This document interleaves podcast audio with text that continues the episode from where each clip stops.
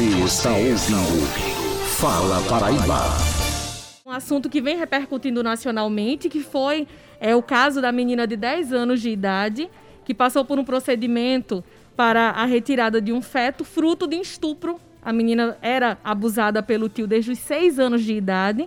E aí o caso mexeu muito com pessoas religiosas, mexeu muito com o lado jurídico, mexeu muito com a sociedade brasileira inteira e a gente vai repercutir esse assunto hoje, lembrando que tem uma novidade no caso. O tio da menina que estava foragido foi preso hoje cedinho, já está detido e aí vai responder pelo crime, pelos crimes, que a gente vai saber a partir de agora numa conversa com a promotora da infância e adolescência aqui de João Pessoa, do Ministério Público, Soraya Nóbrega, e também com o advogado especialista em direito penal, Sheiner Asfora, quais os crimes que ele cometeu, qual a situação toda, o que a lei garante de proteção para essa menina, de tudo que ela vinha passando, o que pode ser feito a partir de agora, porque infelizmente, como a gente falou ontem, é um caso que chamou atenção em todo o Brasil, bastante polêmico, e infelizmente não é o único. Já aconteceram casos anteriores e podem acontecer novos casos. E aí tem uma nova polêmica sobre tudo isso. Já estamos em linha com a promotora Soraya e também com o advogado Scheiner Asfora. Já dou bom dia aos dois.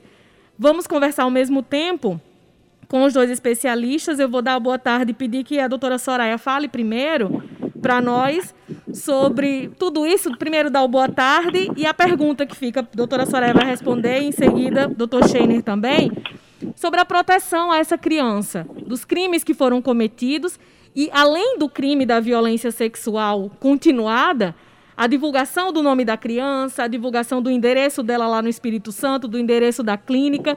Como fica tudo isso legalmente? Bom dia. Bom dia, Ivna Souto. Um prazer estar aqui com você, falando sobre esse tema tão importante. Bom dia aos ouvintes do programa Fala Paraíba, da Rádio Tabajara FM. Bom dia também a Xenia Fora, que está aí, um grande advogado. É, bom dia a, a, vocês e vamos falar sobre esse assunto que realmente tem mexido muito com toda a sociedade brasileira, né? Na minha opinião, acho que a pergunta que você fez é qual seria a assistência a essa criança. Uhum, então, essa criança, ela precisa, e é dever nosso, né? Dever nosso, dar assistência integral a essa criança, ela necessita de proteção, ela sofreu uma grave violação, um estupro de vulnerável, né?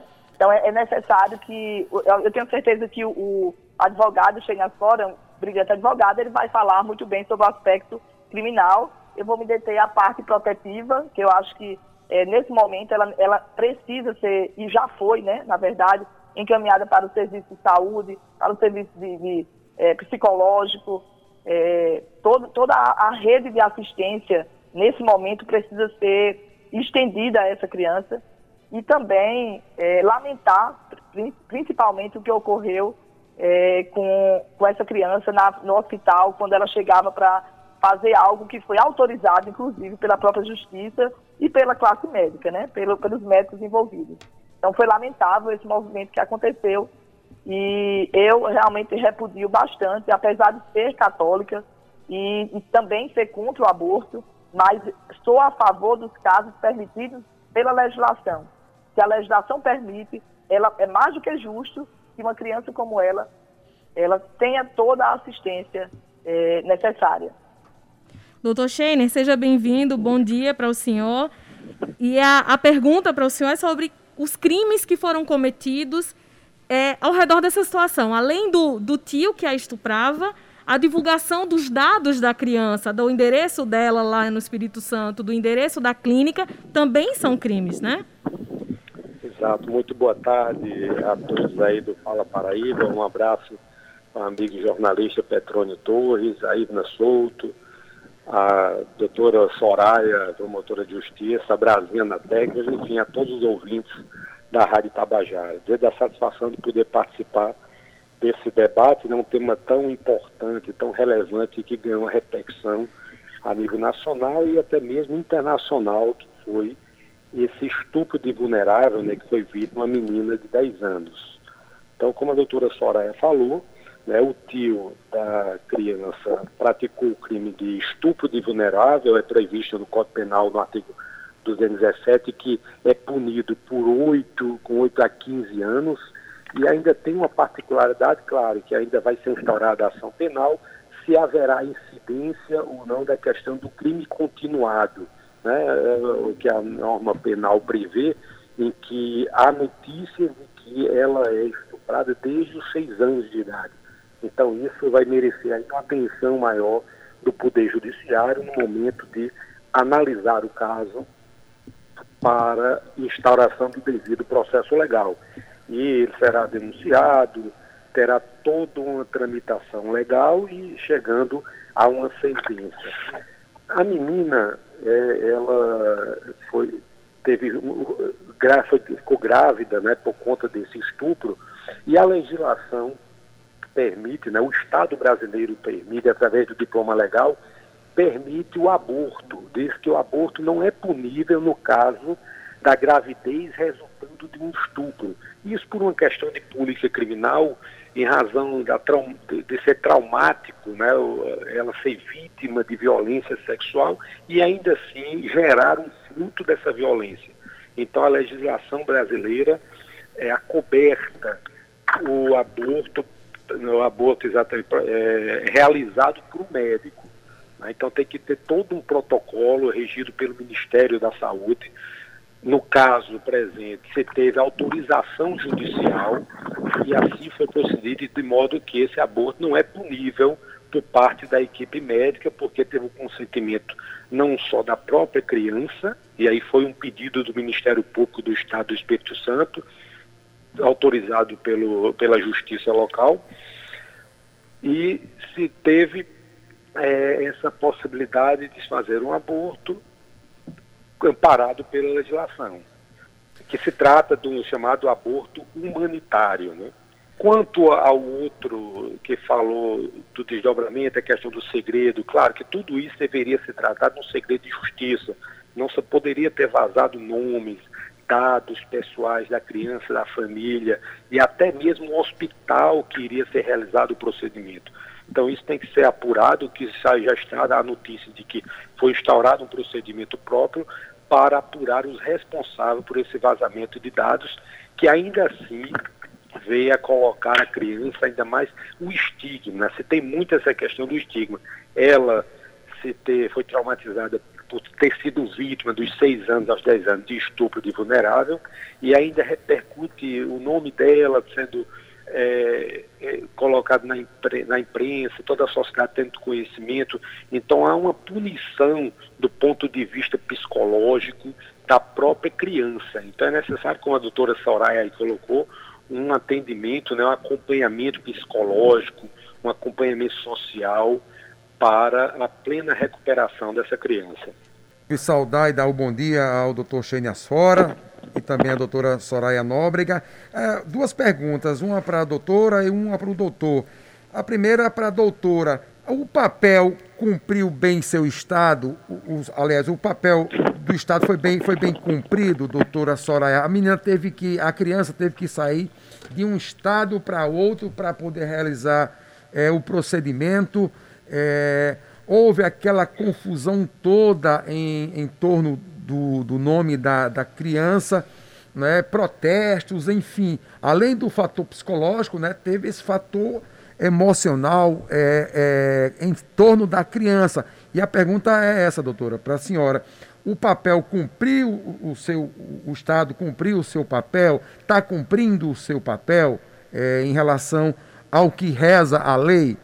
E para doutor Scheiner, é, tem algum, algum embasamento pa, para que os pais da criança é, sofra algum tipo de prejuízo, algum tipo de condenação? É, na verdade, é, é difícil a gente falar de algo que aconteceu, assim, os detalhes, né? Coisas que aconteceram em outro estado.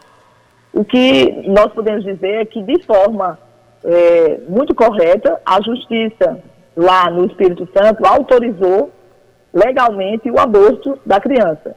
E, salvo engano, pelas informações que a gente tem através da própria mídia, né, é como se não, não fosse, é, acredito que foi o hospital, algo que não, não cumpriu a medida judicial lá.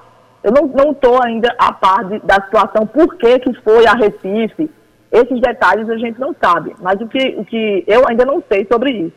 Né? O que eu tenho conhecimento é que, de fato, houve um caso gravíssimo, a justiça autorizou, como deveria autorizar, porque está previsto na legislação e no ordenamento jurídico brasileiro, prevê de forma muito expressa isso aí. Então, não só é, houve autorização médica, como autorização judicial.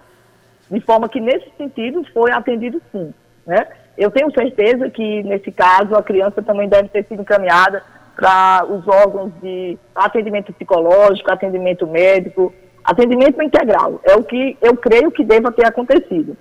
Não sei as nuances do caso, como realmente, por que, que não foi atendido lá, qual foi a alegação é, em relação ao hospital quando a criança chegou. Essa parte eu realmente não tenho como dizer. Mas, sem dúvida nenhuma, é, a criança ela, ela vai precisar muito mais do que esse atendimento imediato agora. Ela vai precisar, e ainda mais, daqui para frente, né? Todo um acompanhamento, porque não tem como precisar quanto, em quanto tempo essa criança ela vai, vai voltar a ser aquela criança com, com, de, que, que vive, vive a, a infância, né? Porque ela passou por uma situação muito complicada, não só dentro do hospital, uma, uma criança que não sabe discernir ainda pelo seu peculiar estágio de desenvolvimento, ela não consegue discernir ainda toda essa situação, toda essa movimentação que foi feita em torno do caso. Então, assim, é bem, bem complicado a gente poder precisar se esse atendimento realmente ainda é eficaz. Ele precisa dar continuidade para que ela seja efetivamente protegida e garantidos os seus direitos. Doutor Scheiner, é, os pais da criança, eles podem sofrer algum tipo de, de, de punição, de pena? É, Petrônio, eu quero só para colocar, a doutora Sorai colocou a questão de que ele primeiro, que a criança primeiro foi ao hospital lá no Espírito Santo, só para que informar aos ouvintes, é que no primeiro momento o hospital local lá do estado do Espírito Santo se negou a fazer o procedimento embasado numa norma técnica, né, uma recomendação do Ministério da Saúde que só se procede esse aborto legal caso a criança, o feto, melhor dizendo, esteja antes de, da 22 semana e pesando até 500 gramas. E no caso concreto, a criança, o feto estava na, na 22 semana e quatro dias.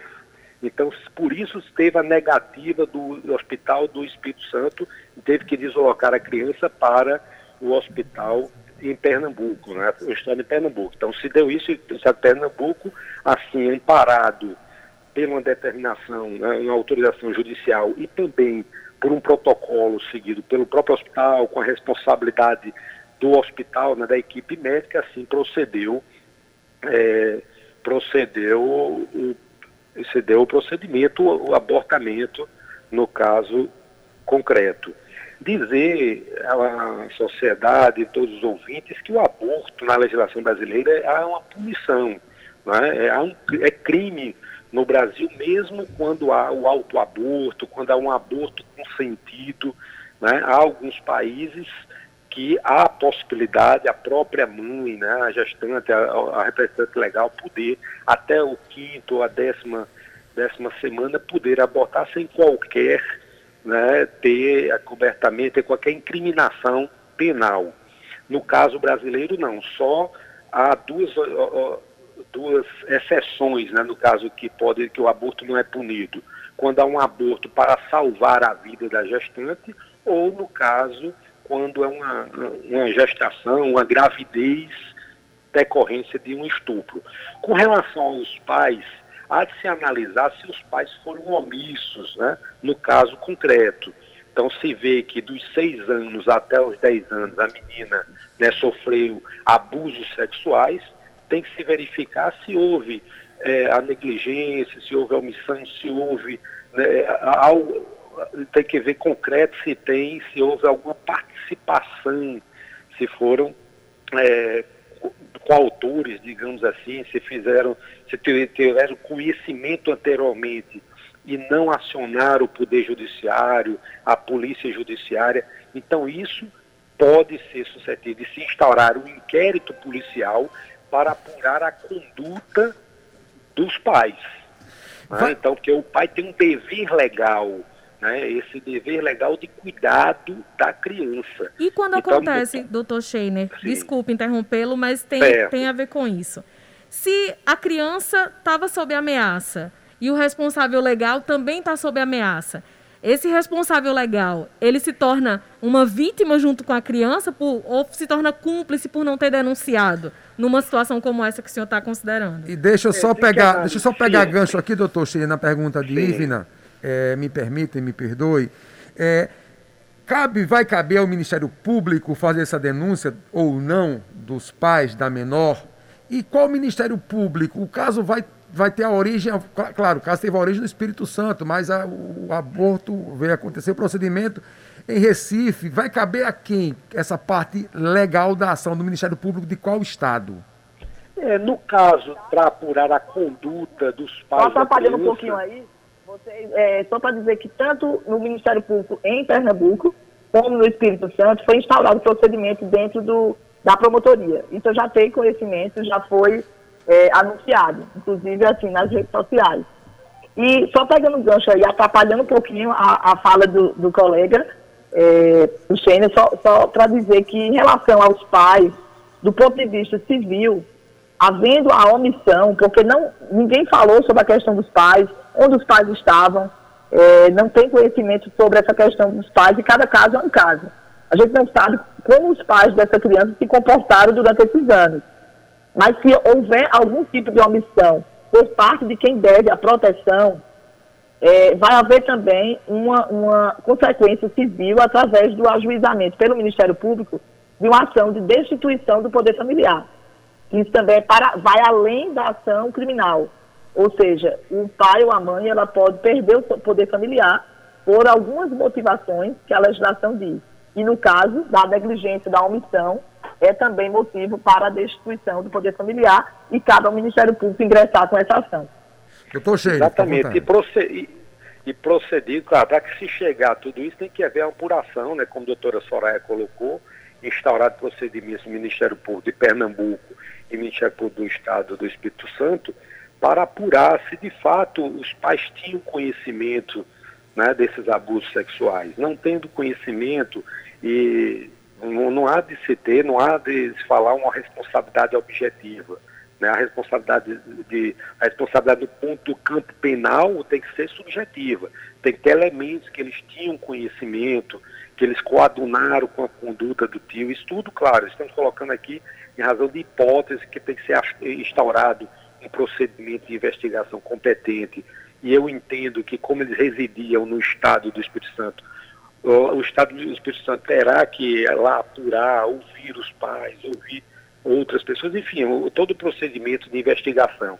No caso de Pernambuco, há de se apurar a questão do vazamento, se o vazamento das informações foi pelo hospital, né, quem foi o responsável, para se chegar também a identificar e também se punir, no caso, os pais. É, é, Petrônio aí perguntou se os pais podem acionar quem. Então, os, pais poderiam acionar próprio hospital, o hospital do Estado e, e, e, acionar o Estado do o Estado de Pernambuco né, para um eventual dano moral né, para aquela criança, para a família, por ter divulgado seus dados, enfim, tudo isso há de se ter apuração, né, respeitando os limites da lei, respeitando toda a dignidade da pessoa humana, o direito de defesa, mas há de ser apurado para se é, chegar aos responsáveis, tanto pelo vazamento das informações, como também se os pais têm alguma responsabilidade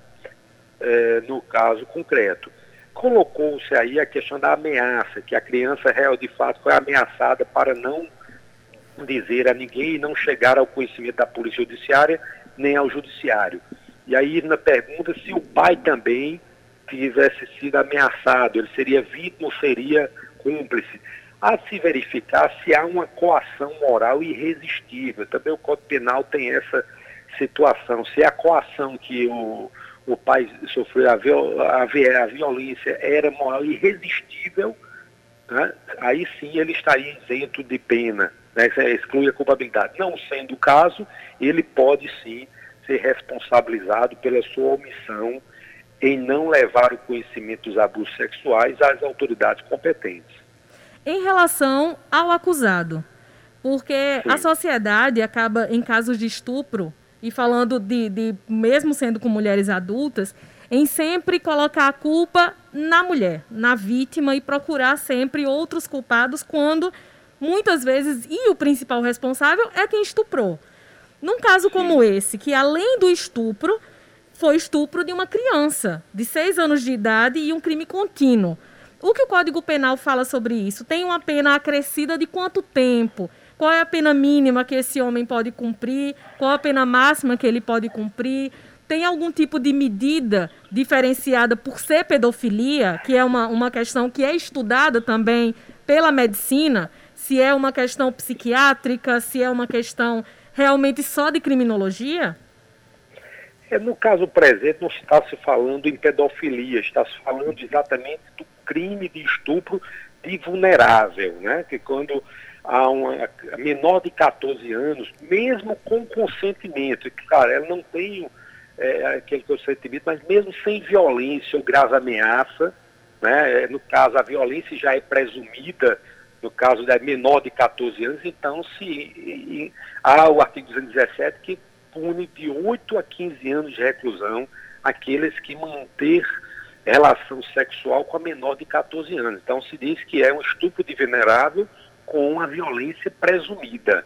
Então todo e qualquer o estupro acima de 14 anos tem que ter o não consentimento, né, não consentimento e mantendo relação sexual, entra é, no estupro. O crime de estupro está previsto no, no artigo 213 do Código Penal. Né? Então se coloca isso sempre, que a, criança ela é desprotegida mentalmente, desprotegida emocionalmente, e o abusador se aproveitando dessa situação a estupro, a manter em relação sexual. E aí, repito, mesmo com consentimento, se diz que o crime está caracterizado por conta que é uma violência presumida. Então é o chamado estupro de vulnerável, como é do caso concreto. Ô, doutora Soraya, é, diante de várias possibilidades, é, inclusive da omissão dos pais, a quem vai caber a guarda da criança nesse período de investigação, nesse período de levantamento de informações, como a senhora falou, como o doutor Chenet falou? Vai caber quem é um parente da criança, o avô, a avó, um tio, um outro tio, uma tia, ou, ou, o Estado, como é que fica a situação da criança? Quem vai cuidar da criança nesse, nesse intervalo? Eu penso, Petrônio, eu penso que, que desde os seis anos de idade a criança vem sofrendo violência sexual. Certamente essa criança vem apresentando sinais porque qualquer pessoa que sofre uma violência, ela, de certa forma, ela muda o comportamento, ela demonstra medo, ela demonstra é, ansiedade, né? A gente, a gente vai percebendo sinais. E a gente que, além de profissional, é também pai e mãe, a gente percebe a mudança dos nossos filhos. Então, por esse lado, a gente percebe também que, não se, é, a, a, em relação à guarda, tem que ter um, uma cautela muito grande, uma prudência assim, exagerada. Até porque a gente não sabe como foi o comportamento desse pai ou dessa mãe durante esses anos de, de violência que a criança sofreu. É, foi, é, no caso, foi um tio. Eu não sei se o tio é paterno ou tia materna. Então, assim, evidentemente que para a criança ela precisa estar protegida com alguém, primeiramente, se pense em alguém da família. Mas não se pode também dar a guarda para uma, uma, alguém da família que possa ser conivente, por exemplo, que tenha sido conivente com essa situação. Então, eu creio que, que assim, é o momento de, de realmente investigação, mas investigação e prudência, prudência para que não se entregue a criança a alguém que possa violar ainda mais esse direito dela. Penso também que se a gente deixar essa criança da forma como ela já está sofrendo, é, numa instituição, no abrigo, por exemplo, que é a última, a última instância, eu acho que isso também vai causar um, um é, uma situação muito difícil para ela psicologicamente. Né? Ela é distante das pessoas que ela tem uma. É, ela tem uma, se sente protegida, né? distante das pessoas que ela, que ela sabe que são da família. Ela é muito pequena para poder discernir, e nesse caso específico, somos nós, né, daqui trabalhando na justiça, que temos que decidir. E nem sempre nós decidimos da forma correta. A gente decide pelo melhor interesse da criança, mas nem sempre vai coincidir com o que vai protegê-la efetivamente.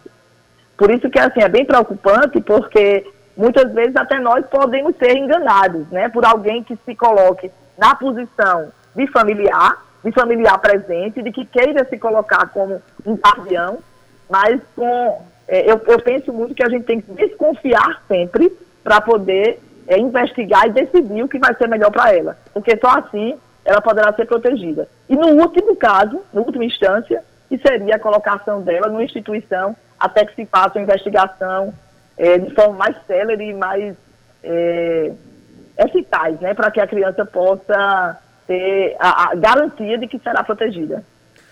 Doutor Xenia, o senhor já tem uma trajetória é, consolidada no ramo do, do, da advocacia criminalista, na Paraíba, no Nordeste, no país.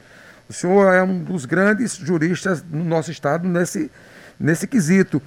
Na literatura do Brasil, o senhor já viu algum crime parecido com esse? É, e se já viu, já viu como é que foi o desfecho? Porque no nosso país tem um, um costume de dizer que a justiça é um pouco lenta. É, em alguns casos, outros não, outros correm muito céleres. Mas o senhor já viu casos parecidos com esse? Petrônio, é interessante você tocar nesse ponto que, infelizmente, esses casos né, de estupro, estupro de vulnerável, muitas vezes ela é, é praticado estupro às escondidas. Né? Então, muitas vezes se fica no desconhecimento do Poder Judiciário por muitos e muitos anos, e muitas vezes, e eu digo, digo e sem medo de errar, a grande maioria dos casos que ocorrem no nosso Estado, no nosso Brasil, Estado brasileiro, quero dizer, ficam sem, ficam impunes, ficam sem se levar ao conhecimento da polícia, sem levar ao conhecimento do Ministério Público e não tendo um desfecho, uma resolução, né, um julgamento, conhecimento e julgamento pelo Poder Judiciário. Então, se dá muitas vezes, né, no âmbito familiar, esse estupro vulnerável, e é por isso é importante esses debates aqui com a doutora Foraia, com a imprensa, com toda a sociedade, para alertarmos exatamente os cuidados, para que os pais redobrem os cuidados com as, com as nossas crianças nesse sentido, para saber o mínimo de reação, os sinais que a criança possa dar e que possa vir a suspeitar que está sofrendo algum tipo de violência. Então, muitas vezes se fica às escondidas, não se chega ao conhecimento. Né? Então, essas são as chamadas, eu posso dizer no direito penal, chamadas cifras negras. Os crimes são praticados diuturnamente é, e, e não são apurados porque não chegam ao conhecimento da, por parte da Polícia Judiciária, Ministério Público e Poder Judiciário.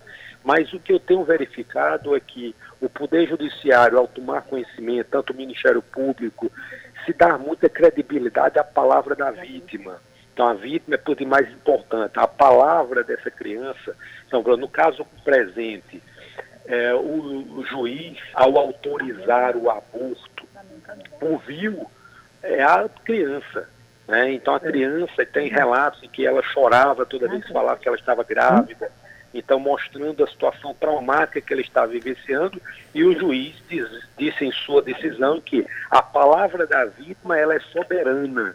A palavra da criança é soberana no caso presente, de modo que autorizo que seja realizado o procedimento. Então, é nesse caso que o Poder Judiciário, tanto o Ministério Público como o Poder Judiciário, tem se comportado ao chegar a esses conhecimentos, ao ter conhecimento, ao julgar ouvindo sempre a vítima, e claro, e todas as circunstâncias, porque sabendo que a palavra da vítima de forma isolada não chega a uma condenação do acusado, tem que ter a palavra da vítima associada a outros elementos colhidos na investigação, é, colhidos durante a instrução criminal.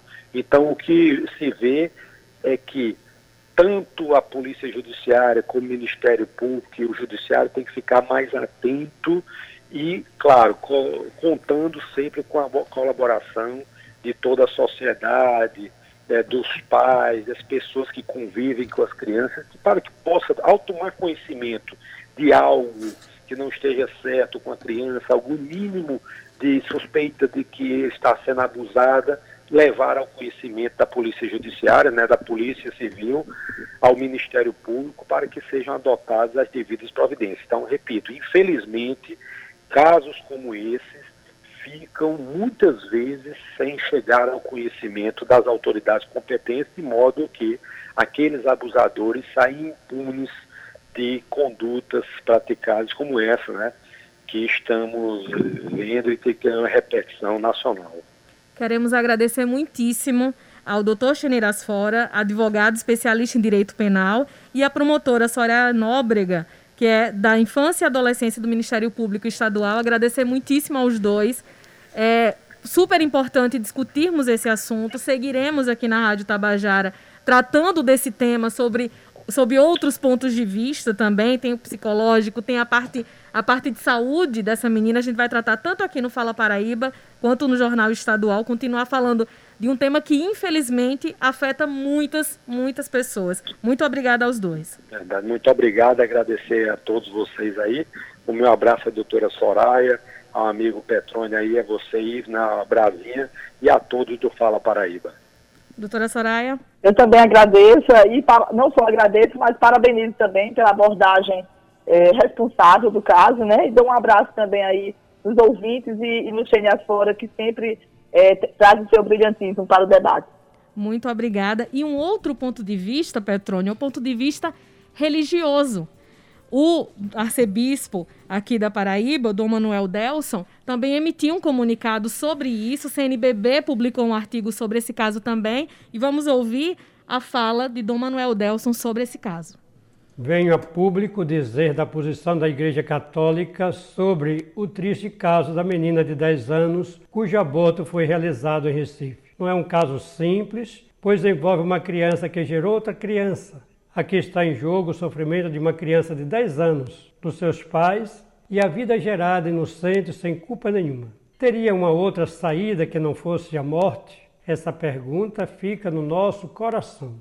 Somos a favor da vida sempre. Seria interessante que se buscasse, enquanto sociedade, leis, instituições, saídas que preservassem sempre a vida, seguindo o primado da vida que defendemos não podemos concordar com a morte, mesmo numa situação limite como esta. Rezamos e pedimos a Deus que tenha misericórdia de todos os envolvidos nesta tragédia, que se soma a tantas outras, como mais de 108 mil mortes do coronavírus, e Deus nos mostre o caminho para a proteção da vida sempre.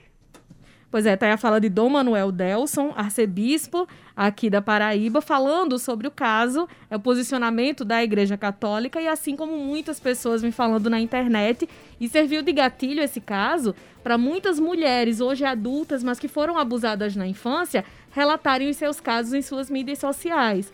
Para quem vem acompanhando as discussões no Twitter ou no Facebook, tem muitas mulheres relatando casos, inclusive de terem contado para seus parentes e à época é, não terem levado a sério, o caso não ter sido denunciado. Infelizmente, serve de gatilho para muita gente, porque a violência sexual no Brasil é real e muitas vezes não é punida, como o doutor Cheneira acabou de falar. Você está ouvindo Fala Paraíba.